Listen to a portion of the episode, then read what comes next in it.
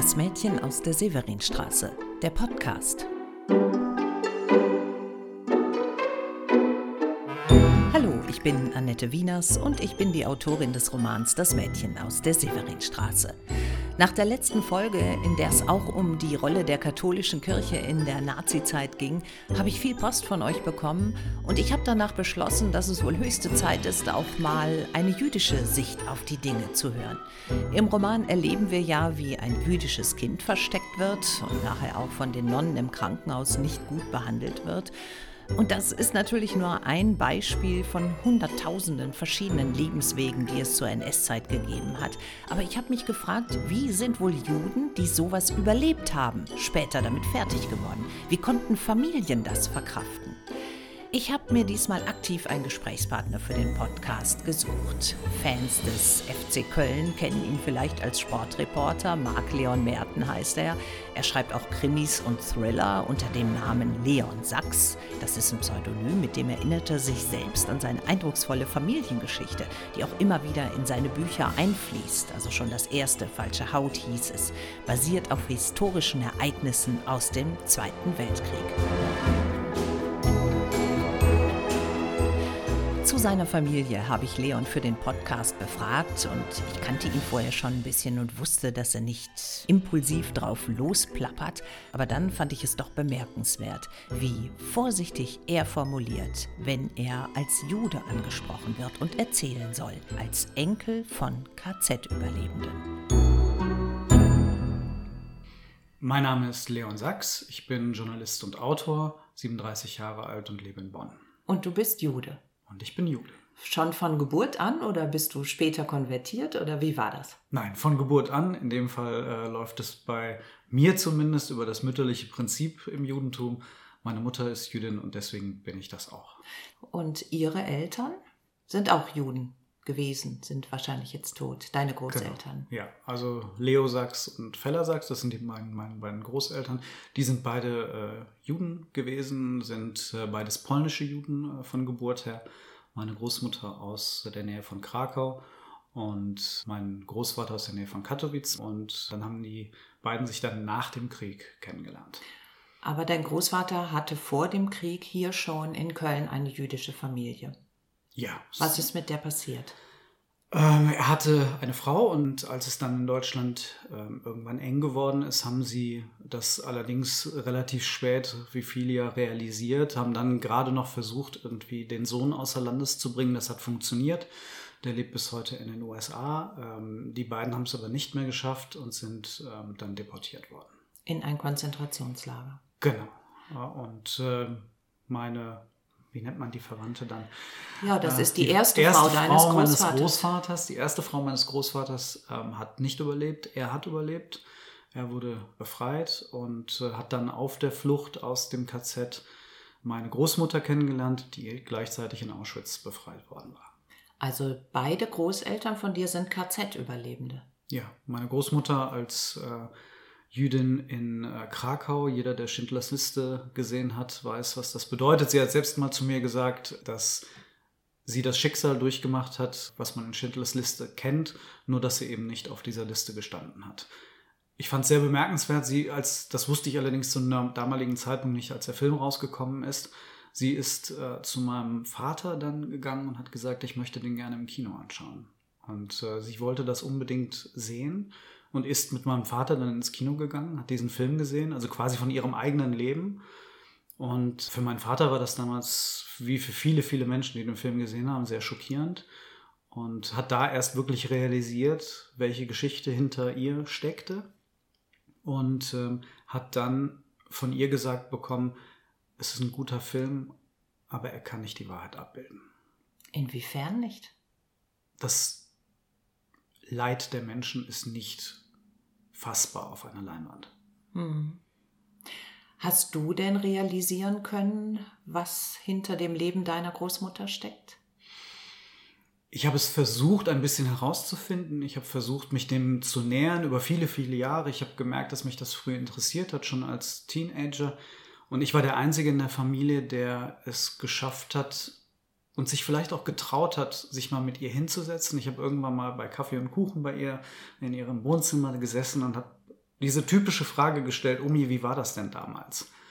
Und ähm, da hat sie dann irgendwann sich geöffnet und mir ganz viel erzählt. Ich habe auch sehr viel mitgeschrieben und habe die Unterlagen bis heute noch. Ja, du äh, hast sie auch sogar mitgebracht, ja. ne? finde ich ganz toll. Briefe von deiner Großmutter, auch getippte Sachen, du hast das zusammengefasst. Ja, also, das hatte so über viele Jahre. Also dieses eine Gespräch war das sehr umfassende und dann über die Jahre hat es dann auch dazu geführt, dass beispielsweise, als ich im Studium war, nicht in Köln, ähm, haben mein Bruder und ich, wir haben beide am gleichen Ort studiert, haben wir ihr dann Briefe geschrieben und ähm, haben über unser Leben dem, im Studium erzählt und haben gleichzeitig dann am Ende immer die Frage gestellt, ja, und was gibt es denn bei dir, dass du uns mal erzählen möchtest? Mhm. Und sie hat dann die Geschichte erzählt, wie sie aus dem äh, KZ befreit wurde, aus Auschwitz, wie sie dann äh, geflohen ist vor den Russen, wie man ihr gesagt hat, von wegen, die kommen aus dem Osten, mal gucken, wie es euch da ergeht. Flieht lieber Richtung Westen, auch wenn das bedeutet, Richtung Deutschland zu fliehen. Und ähm, da hat sie dann irgendwann mal auf einem Kartoffelacker gearbeitet, in der Scheune übernachtet auf der Flucht und dann kam jemand vorbei, der sagte, äh, hier, ihr seid ja auch Juden, kommt mit, äh, ich gehe nach Köln. Ich weiß, äh, dass es da immer eine große Kölner Synagoge gegeben hat und eine Gemeinde. Ich möchte gerne wissen, wer da noch da ist. Ich nehme euch gerne mit, ich weiß den Weg. Das war dein Großvater. Das war mein Großvater. Und so haben die sich kennengelernt. Aber vollkommen verrückt. Dein Großvater hat seine erste Frau durch die Nazis verloren. Die mhm. haben seine erste Frau ermordet. Sein Kind musste im Ausland leben und er wollte nach Köln zurück, wo er all das erlebt hat. Ich glaube, es hat ein bisschen was damit zu tun, dass zunächst einmal natürlich die politische Situation in Polen unsicher war, weil eben äh, der Krieg dazu geführt hatte, dass die Russen auf dem Vormarsch waren. Und äh, man wusste zunächst einmal nur, okay, wir gehen jetzt am Anfang mal nach Köln und dann mal gucken, wie es weitergeht. Man hat ja dann keine Pläne gemacht, aber man hatte so ein bisschen das Gefühl, naja, wenn das jetzt wirklich vorbei sein sollte, dann hat Deutschland vielleicht dazugelernt und vielleicht ist es sogar der beste Ort, dort jetzt erstmal zu bleiben. Ob das oder wie schwer das war nach dem Krieg, das kann ich nur schwer beantworten. Ich glaube, dass da sehr viel eine Rolle gespielt hat, dass man zunächst einmal unter sich geblieben ist, sehr unter den Juden, die überhaupt überlebt haben. Ich glaube, dass der Kontakt zu zu Deutschland erst im Laufe der Jahre dann gekommen ist. Hm. Ich glaube, dass das ein, Prozess war, den man, so stelle ich es mir vor, äh, dass das wirklich ein sehr schwieriger Prozess war über viele Jahre, äh, sodass man aber zunächst einmal eher unter sich geblieben ist. Ja, Frage, eine ganz gute Schutzmaßnahme, denn was man so weiß, ist, dass äh, man ja in Köln auf der Straße auch immer noch den Tätern begegnen konnte. Ne? Mhm. Waren ja viele noch hier oder sind wieder hierher nach Köln zurückgekommen. Und die große Frage ist ja dann immer, wem kann man überhaupt vertrauen? Und zunächst einmal geht man dann eher davon aus, man kann den Leuten vertrauen, mit denen man im KZ überlebt hat, mit denen man den gleichen Glauben teilt. Und von da aus muss man ja überhaupt erstmal anfangen, wieder ein Vertrauen für ein, für ein Leben zu gewinnen, äh, das ja eigentlich komplett zerstört war. Meine Großmutter war 24 geboren, die ist ähm, mit 15 ins Ghetto gekommen ähm, und hat zwischen 39 und und 44 ihr Leben im Ghetto und im KZ verbracht. Ähm, das sind prägende Jahre eines, eines Menschen und wenn man dann mit Anfang 20 aus so einem Krieg herauskommt, ähm, aus solchen Erlebnissen, dann glaube ich, braucht es sehr, sehr viel, um wieder Vertrauen zu irgendwelchen anderen Menschen zu fassen. Auf jeden Fall. Konnte sie denn über die Zeit im Ghetto und im KZ reden? In Teilen. Ähm, sie hat ein bisschen ihren Arbeitsalltag geschildert mir gegenüber. Sie hat erzählt, was sie gesehen hat oder was sie gehört hat. Sie sagt, das Schlimmste für sie waren eigentlich, das waren die Dinge, die man gehört hat, aber nicht gesehen hat. Was war das? Ähm, die Schüsse.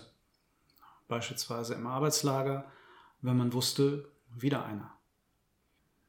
Für mich als Teenager sehr schwer mir vorzustellen, wie ein Mensch tatsächlich so etwas durchlebt.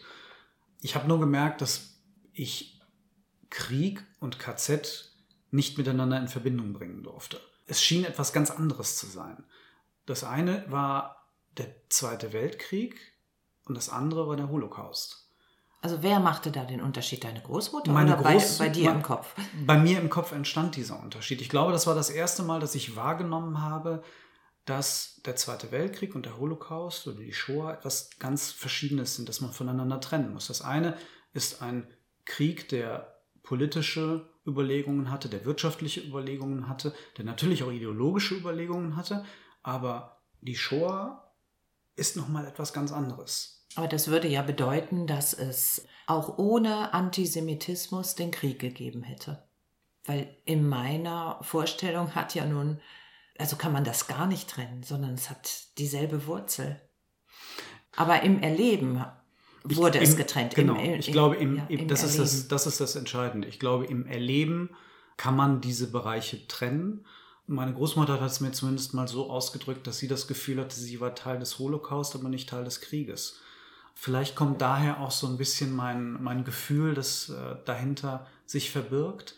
Ähm, sie hat sich als, als Jugendliche die in, in Polen gelebt hat und dann in ein äh, Ghetto gebracht wurde. Sie hat von dem Krieg praktisch nichts mitbekommen. Sie wurde irgendwann einkassiert, in ein Ghetto gesperrt, dann in ein Arbeitslager, dann ins KZ. Vom Krieg draußen hat sie nichts mitbekommen. Mhm. Und ich glaube, dass das dazu geführt hat, dass für sie hat der Holocaust existiert.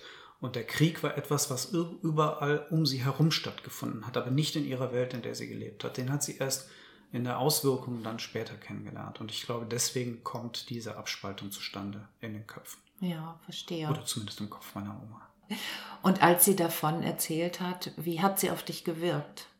Ich glaube, sie wollte, dass irgendjemand aus unserer Familie ein bisschen mehr darüber weiß. Ich glaube, sie war zunächst überrascht, dass ich sie gefragt habe. Wobei ich sie schon mal so ein bisschen über meine Mutter auch so ein bisschen habe vorfühlen lassen, ob das okay für sie wäre. Und ähm, dann wusste ich, okay, ich kann zumindest mal diese Frage stellen und muss dann warten, was passiert. Es war ein sehr langes Gespräch äh, mit auch dann sehr vielen Pausen zwischendurch, mit einem ganz leckeren Kuchen, weil das immer dazugehört hat bei meiner Uni. und ähm, so war es ein, ein Gespräch, das ich als eines der wichtigsten in meinem Leben in Erinnerung behalten habe und deswegen auch unbedingt auch aufzeichnen wollte. Hm. Deine Mutter ist also Tochter von zwei KZ-Überlebenden. Mhm. Du bist Enkel von KZ-Überlebenden. Welche Auswirkungen hatte das auf eure Familie? Ich glaube, dass ich persönlich kaum Auswirkungen tatsächlich gespürt habe, dass ich aus einer Familie stamme mit KZ-Überlebenden. Meine Mutter, für sie war das äh, sehr spürbar zu Hause. Sie ist 47 geboren. Sie hat in einem jüdischen Haushalt gelebt, in dem ähm, diese offene Tür immer existiert hat, die in vielen jüdischen Häusern zu der damaligen Zeit gang und gäbe war. Was die Menschen konnten aus der Gemeinde, die Menschen konnten jederzeit kommen und gehen, wie sie wollten. Das war eine offene Tür, die bedeutete, das Haus meiner Großeltern, das Wohnzimmer war ein Ort der Begegnung. Man ist gekommen, man ist gegangen, man hat einen Kaffee getrunken, man hat Essen mitgebracht, man hat zusammengesessen und man hat über den Krieg geredet. Oder über den Holocaust. Und das mhm. kann ich jetzt beispielsweise nicht mehr genau sagen. Aber ich habe das entsprechend noch von meiner Mutter dann geschildert bekommen und ähm, kann mir aber vorstellen, dass das natürlich für sie eine ganz besondere Zeit war zu Hause, weil sie auf der einen Seite eben unbelastet als Kind aufwachsen wollte, auf der anderen Seite aber genau gesehen hat, dass äh, es fast kein anderes Thema zu Hause gegeben hat. Aber sie hatte nichts dagegen, dass du dich da so intensiv mit befasst. Ich glaube, sie hat sich nicht gewundert, dass sich das irgendwie bei mir ergeben hat. Äh, ich war schon immer wieder ein bisschen an der, am Thema Religion interessiert und warum bin ich überhaupt jüdisch und was bedeutet das? Und ich glaube, sie hat gemerkt, dass das etwas war, was, was mich begeistern konnte, wenn ich darüber was erfahren habe. Und so hat es sie, glaube ich, wenig überrascht, dass ich mit meiner Großmutter gesprochen habe, noch, dass ich den Briefwechsel mit meiner Großmutter hatte und dann später äh, nochmal an die Uni gegangen bin, obwohl ich schon mitten im Berufsleben gestanden habe. Aber ich habe gesagt, ich will raus, ich will nochmal das Thema Religion nochmal näher kennenlernen, tiefer eintauchen.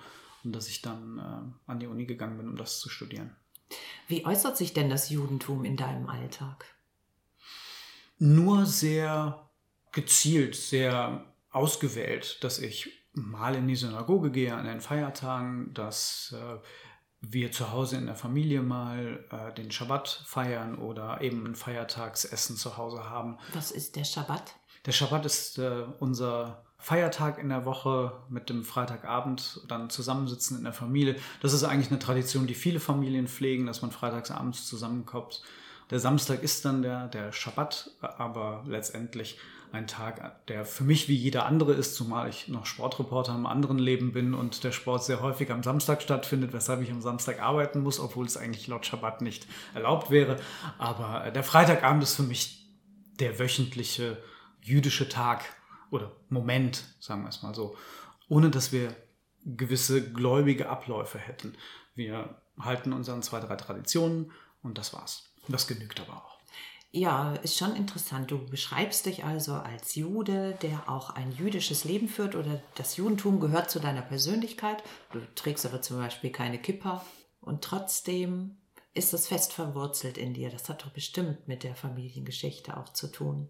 Ich glaube, dass die Familiengeschichte die treibende Kraft dahinter ist und auch immer war, dass ich mich überhaupt mit dem Thema Religion auseinandergesetzt habe. Ich habe mein erstes Buch geschrieben, äh, nur wegen meiner Familiengeschichte. Dann kamen so viele mehr Recherche-Ideen und, äh, und Kontakte zustande, dass es am Ende eine fiktionale Geschichte geworden ist. Aber wer unsere Familiengeschichte sehr gut kennt, findet da doch zumindest das ein oder andere als Hintergrund. Und du machst dir Gedanken über politische Themen, aktuelle politische Themen. Ich habe in einem Zeitungsbericht ein Zitat von dir gefunden. Da sagst du, dass die meisten Konflikte dadurch entstehen, dass die Menschen viel zu wenig wissen, und zwar sowohl über ihre eigene Religion als auch über die Religion der anderen. Das fand ich sehr spannend. Ich glaube, dass wir in einem, in einem Land leben, das sich auf die Fahnen schreibt, ein sehr offenes Land zu sein. Ich glaube, dass wir in den letzten Jahren gemerkt haben, dass wir in einigen Bereichen unserer Gesellschaft äh, das nicht so erleben, dass dieses Erlebnis, obwohl sich das einige nicht eingestehen, doch mit der religiös und gesellschaftlichen Historie dieses Landes äh, zu tun hat. Und worauf basieren religiöse Vorurteile? Sehr häufig auf antisemitischen Vorurteilen, die sich über Jahrhunderte entwickelt haben und geprägt haben. Und das bezieht sich jetzt nicht nur auf das Judentum, sondern eben auch auf den Islam. Sag mal ein Beispiel. Ein Beispiel wäre, dass ich gefragt werde, jetzt nicht nur bei der aktuellen Wahl in Israel, sondern auch schon bei vorherigen, ob ich denn als Jude gewählt hätte in Israel. Das klingt jetzt vielleicht nach einer lustigen Frage, weil ich ja Deutscher bin. Und warum kommt jemand auf die Idee, mich zu fragen, ob ich in Israel gewählt hätte? Ich glaube aber, dass die, der Ursprung dieser Frage nicht Unwissenheit ist, sondern eine Art von Infragestellen, ob Juden ein Herkunftsland haben. Wie häufig haben wir schon Formulierungen gehört, dass auch in den Medien beispielsweise berichtet wurde bei einer Veranstaltung, hier haben sich wunderbar viele Menschen eingefunden aus Deutschland, den Niederlanden, Dänemark, Türkei und Juden. Und ich mich dann häufig frage, ja Moment, aber wo kommen die Juden denn her? Sehr häufig werden nationale Zugehörigkeiten nicht mit dem jüdischen Glauben in Verbindung gebracht. Und wenn man mir die Frage stellt, ob ich in Israel gewählt habe, obwohl der oder diejenige weiß, dass ich Deutsche bin, dann denke ich mir, okay, da versucht gerade jemand, ohne es zu merken, meine Nationalität in Frage zu stellen, meine Herkunft in Frage zu stellen. Und das ist etwas, was über viele, viele Jahrhunderte gang und gäbe war. Juden galten sehr, sehr lange und gelten teilweise bis heute noch als staatenlos. Und das ist etwas, was mich dann persönlich berührt, weil ich denke, diese Frage ist vielleicht nicht antisemitisch gemeint oder in den allermeisten Fällen ganz bestimmt nicht, aber sie ist ein Beispiel, dass auf der einen Seite noch antisemitische Vorurteile immer noch vorherrschen und jetzt auf Israel bezogen, dass Israel als Land als Symbolträger genutzt wird für diesen Antisemitismus, dass er sich verlagert hat, jetzt auf äh, Israel sich das Ganze äh, projiziert hat. Mhm. Du hast eben die Moslems erwähnt. Welche Rolle spielen die dabei, deiner Ansicht nach?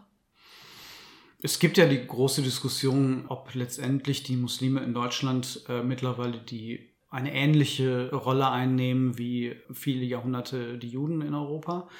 Und wenn man hört, jetzt auch in deinem Podcast, äh, einige Auszüge aus den Reden äh, aus den 30er Jahren der Nazis, da kann man sich, was die Sprache damals angeht, sicherlich auch einiges äh, herausziehen, was man heute wiederfindet in der Sprache der Rechtsextremen, die sich dann aber in dem Fall jetzt nicht mehr gegen die Juden, nicht vornehmlich gegen die Juden, sondern vor allem gegen Muslime richtet. Es gibt aber auch die äh, Rede andersherum, dass die Muslime den Antisemitismus nach Deutschland zurückgebracht haben. Was ja bedeuten würde, dass er äh, aus Deutschland verschwunden war. Ja, richtig. Ähm, was stimmt. natürlich eine Farce ist. Er war nie weg. Das ist eine große äh, Lüge derjenigen, die ihn gerne äh, unter den Tisch kehren möchten. Und ganz bestimmt haben die Muslime ihn nicht zurückgebracht. Es ist mit Sicherheit so, dass es Spannungen und auch entsprechende Vorurteile äh, zwischen äh, Muslimen und Juden gibt, äh, die entsprechend auch historisch bedingt sind und über viele Jahrhunderte zurückgehen. Aber das ist kein Antisemitismus, der jetzt nach Deutschland importiert wurde und jetzt ist er plötzlich wieder da. Das ist die Lüge der Antisemiten in Deutschland, die es aber immer gegeben hat. Fühlst du dich heute in Deutschland unsicherer als noch vor fünf Jahren, sage ich mal? Nein. Ganz klares Nein. Ich habe ganz wenige Erfahrungen selbst gemacht oder auch nur im Bekanntenkreis gehabt, bei denen ich das Gefühl habe, es hat sich etwas wirklich für mich ganz persönlich verändert. Ich weiß natürlich, dass viele andere Juden ähm, anders denken. Äh, ich weiß auch, dass wir ähm, im Freundes- und Bekanntenkreis und Familienkreis ähm, auch diese Vorfälle natürlich diskutieren und überlegen, was vielleicht daraus irgendwann mal resultieren könnte. Aber ich persönlich fühle mich nicht unsicher. Ich nehme nur zur Kenntnis, dass äh, die rechtsradikale Größe in Deutschland wieder sehr viel mächtiger geworden ist, als sie vor einigen Jahren noch war. Ja, und so ein Anschlag wie in Halle vor nicht allzu langer mhm. Zeit, wo jemand versucht, in eine Synagoge, die voll besetzt ist, einzudringen und möglichst viele Menschen zu ermorden. Wie empfindest du das? Vielleicht bin ich da ein bisschen pragmatisch, aber für mich kam das nicht überraschend. Die, dieser Gedanke, so etwas passiert nur in anderen Ländern, ist auch wieder ein Teil des Wegschiebens potenzieller Verantwortung, des Wegschiebens potenzieller Gefahren. Ich glaube, diese Gefahr hat es nicht nur in den letzten zwei Jahren, sondern auch in den letzten 20 Jahren gegeben. Die Frage ist immer, ob es dann tatsächlich passiert oder was man vielleicht dann auch äh, verhindert äh, hat ja, auf, die, auf Seiten der Polizei. Die äh, Synagoge in Halle war nicht gesichert. Die mhm. jüdische Gemeinde da hatte sich zum Glück selbst diese Tür, die dem Attentäter äh, standgehalten hat, besorgt und gekauft mit Spenden aus den USA. Mhm.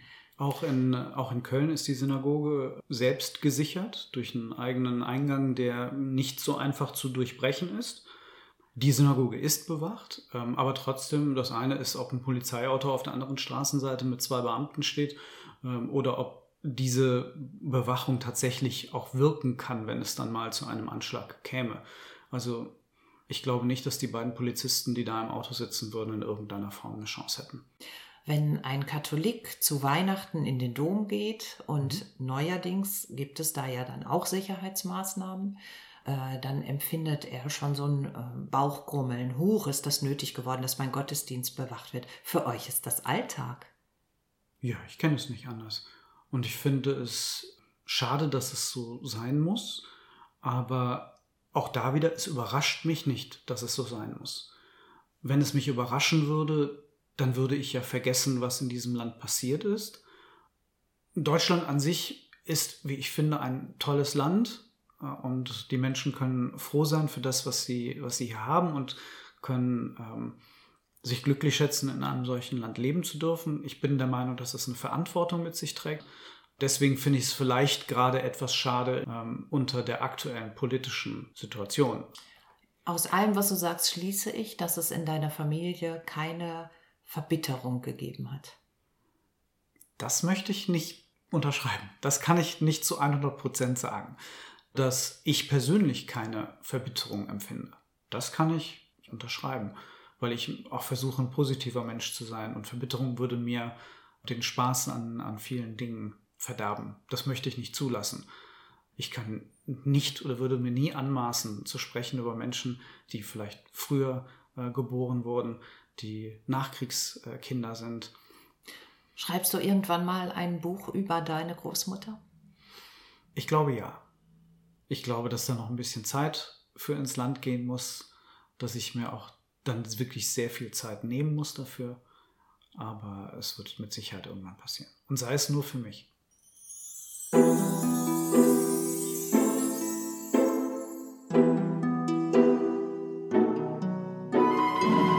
Habt ihr auch mal vor, der Geschichte eurer Großeltern auf die Spur zu kommen? In der nächsten Podcast-Episode gebe ich euch Tipps, wohin ihr euch wenden könnt, um was rauszufinden. Und endlich kümmern wir uns dann auch um die Frage, wo in der Nähe von Köln wohl Gold versteckt sein könnte, immer noch versteckt sein könnte, von meinem eigenen Großvater damals nämlich. Zehn Podcast-Episoden von Das Mädchen aus der Severinstraße werden es beim nächsten Mal schon sein und für eine elfte brauche ich eure Mithilfe. Manche von euch wissen ja, dass ich auch viel aufgeregte Post vom rechten Rand bekommen habe. Menschen, die mir aufzeigen wollen, dass man sich mit der NS-Zeit nicht mehr beschäftigen sollte, weil damit auch mal gut sein müsste und weil wir in Deutschland aktuell auch viel schlimmere Probleme hätten als damals. Also ich möchte gerne eine eigene Podcast-Folge gegen diese Stimmung halten, voll mit positiven Statements, die ihr mir schickt. Ihr könnt euch selbst mit dem Handy aufnehmen. Ich bastel eure Statements dann zusammen und mache daraus eine eigene Weihnachtsfolge. Am besten fangt ihr bei den Aufnahmen damit an, dass ihr euren Namen nennt. Vorname reicht auch, wenn euch das lieber ist. Ihr könnt auch eure Stadt und euren Beruf noch dazu sagen. Und dann wüsste ich gerne, ob ihr in diesem Jahr was besonders Schönes erlebt habt. Ob ihr euch vielleicht auch bei jemandem bedanken wollt oder gute Wünsche für das nächste Jahr habt. Schickt mir eure Sprachdateien per E-Mail am besten an podcast.annette-wieners.de. Die Adresse steht auch nochmal in den Show Notes. Also, bis dahin, macht's gut. Ich bin Annette Wieners.